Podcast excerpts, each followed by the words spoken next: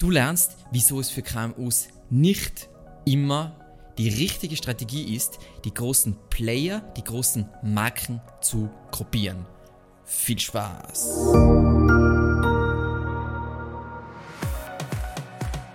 Die Grundidee.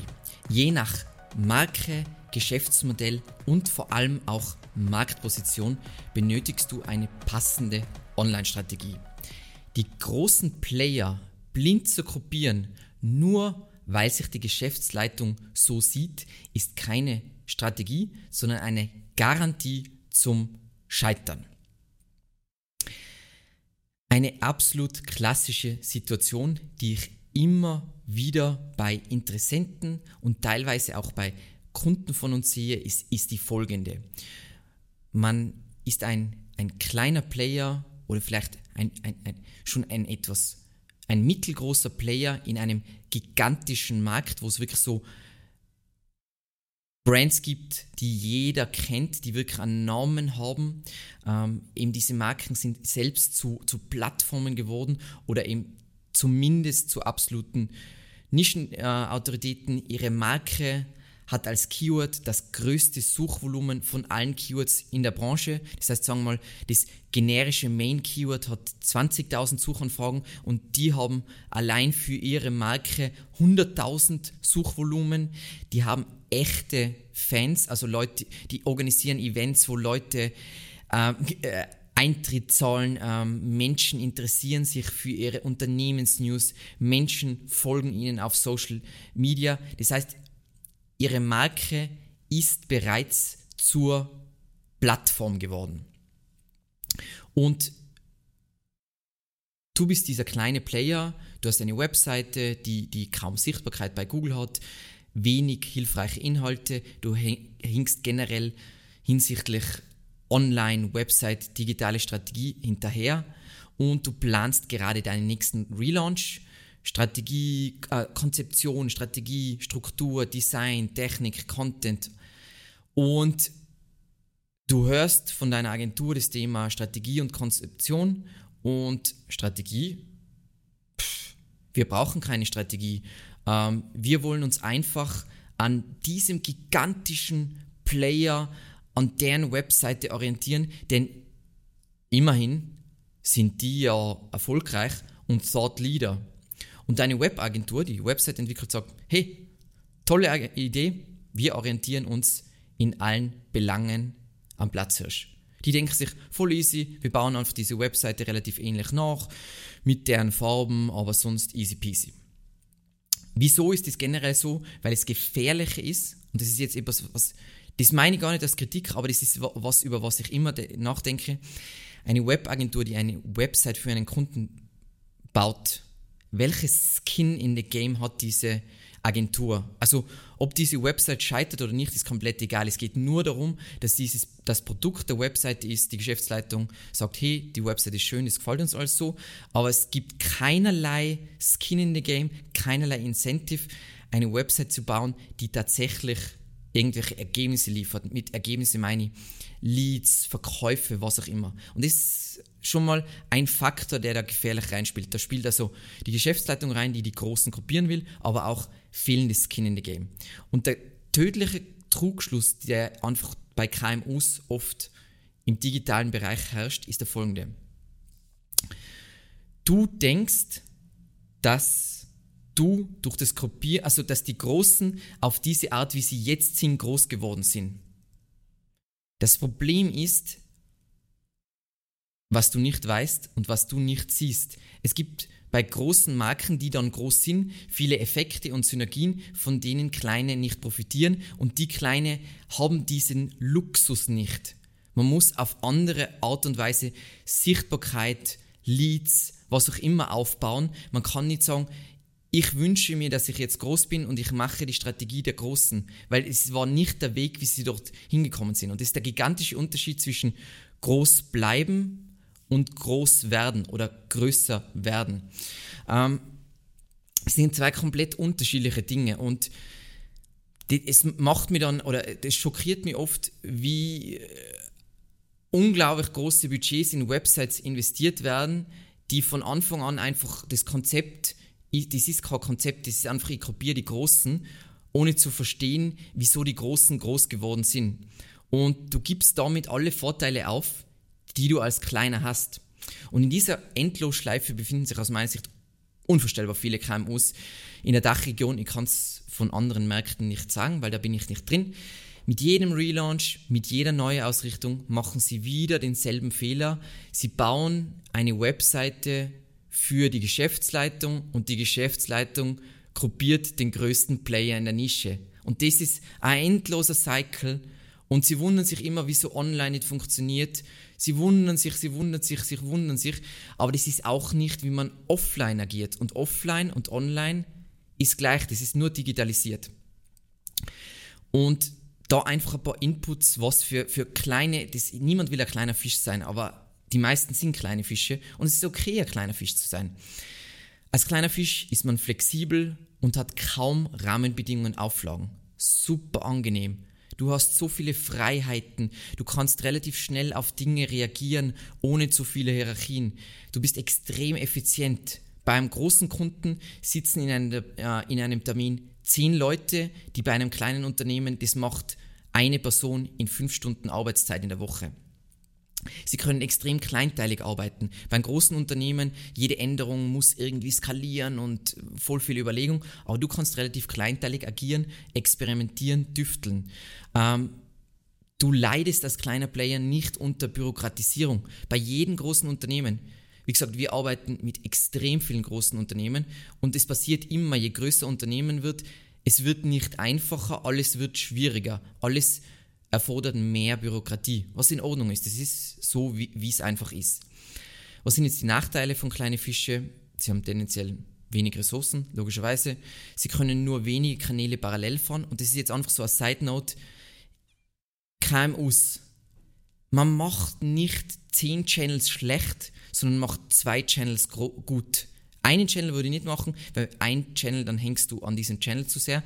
Aber man macht nicht zehn Channels schlecht, sondern macht zwei Channels gut.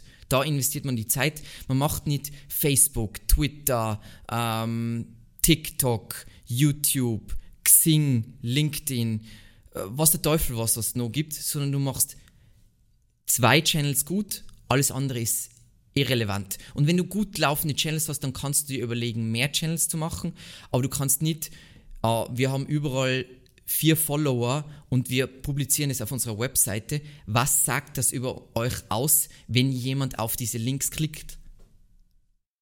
Nichts Gutes. Und was du nicht hast als kleiner Player ist diese Marke, die dir solche, die so viele magische Effekte hat. Das heißt, wenn du klein bist, und da beziehen wir jetzt natürlich ein bisschen mehr auf SEO, weil dieser Channel dreht sich um SEO, aber gilt für ganz viel. Als, als kleiner Fisch brauchst du generische Einstiege, ähm, denn du kannst nicht von der Marke leben.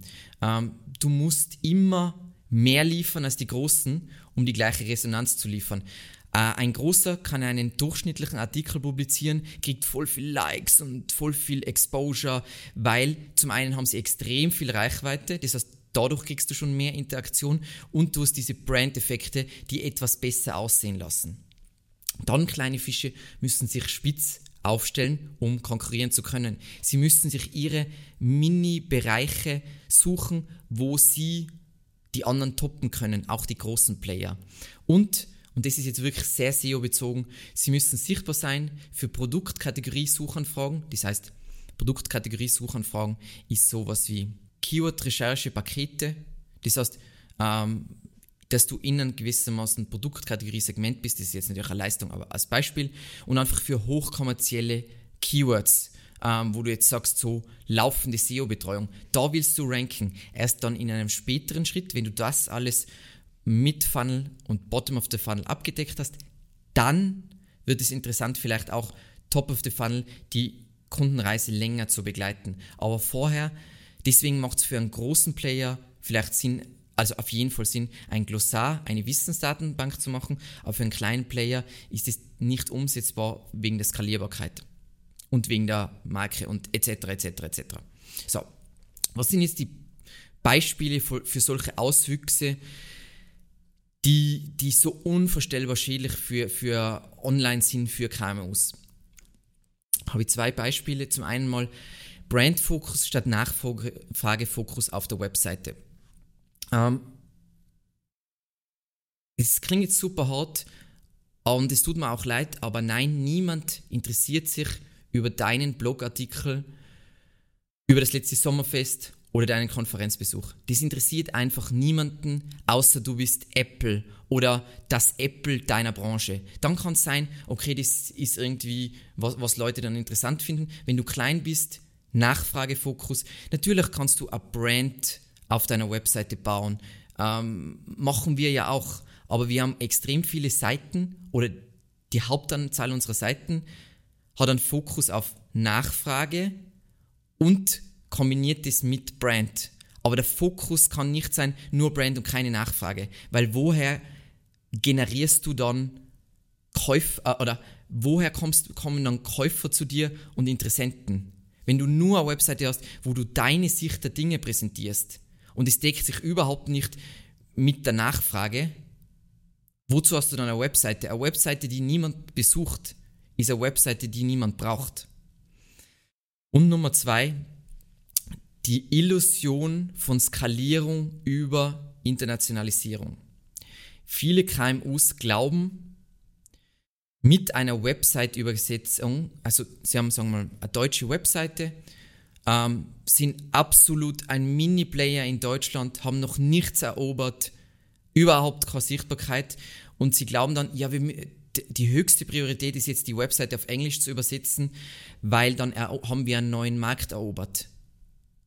Eine Website-Übersetzung ist Schritt 1 an Tag 1. In jedem neuen Markt, wo du bist, und vor allem wenn man jetzt Engl englischsprachig denkt, wird die Konkurrenz vertausendfacht von, von wie hardcore es wird. Und da gehört dann zu eigene Marketingkampagnen, eigene SEO, eigene Social Media Channels, alles für diesen neuen Markt. Es ist nicht so, ich übersetze meine Webseite und damit ist alles getan. Das, das, so funktioniert es nicht. Das ist eine absolute Illusion, weil man muss sich online, wie gesagt, die großen Plattformen, sei es Google, Facebook, was sie, sind die Torwächter des Internets. Und nur weil du deine Website in eine andere Sprache übersetzt hast, das ist nichts. Das heißt nicht, dass du Sichtbarkeit kriegst. Das heißt nicht, dass du Leads kriegst. Das heißt nicht, dass du Verkäufe. Das bringt rein gar nichts. Das ist Schritt eins, vielleicht also als Voraussetzung, dass du relevanten Content in dieser Nische hast äh, in dieser neuen Markt hast, aber sonst gar nichts. Und da kommt noch eine zweite Kombination dazu, oder ein zweiter Part dazu, der sehr oft passiert, und ich nehme das jetzt einfach als ein etwas sarkastisches Beispiel und ich entschuldige mich vorher dafür. Auch wenn mal jemand in den letzten zehn Jahren aus Norwegen bei dir gekauft hat, heißt das nicht, dass Norwegen ein toller Markt für dich ist. Das muss man datenbasiert entscheiden und eine, ein Einzelerlebnis, das sind keine Daten, sondern das ist nichts, das ist Zufall. Und darauf darfst du niemals deine digitale Strategie ausrichten. So, ich hoffe, dass ich zumindest das eine oder andere KMU mit dieser Folge vor schlechten Entscheidungen retten konnte, ja, und das verstehe ich absolut. Mir geht es genauso. Die Großen faszinieren und man identifiziert sich mit denen und man, de man denkt sich, ähm, mein Produkt ist auch so gut oder meine Leistung ist auch so gut. Trotzdem, trotzdem, das heißt nicht automatisch, dass deren Strategie in deiner Situation der richtige Ansatz ist. Heißt es einfach nicht. Studiere auf jeden Fall deine Konkurrenz, schau dir an, was die gut machen und schlecht machen, aber dann ist die Strategie noch nicht fertig. Überlege dir trotzdem die passende Lösung, die passende Strategie für dich und dein Unternehmen. Vielen lieben Dank fürs Zusehen und bis zum nächsten Mal. Ciao.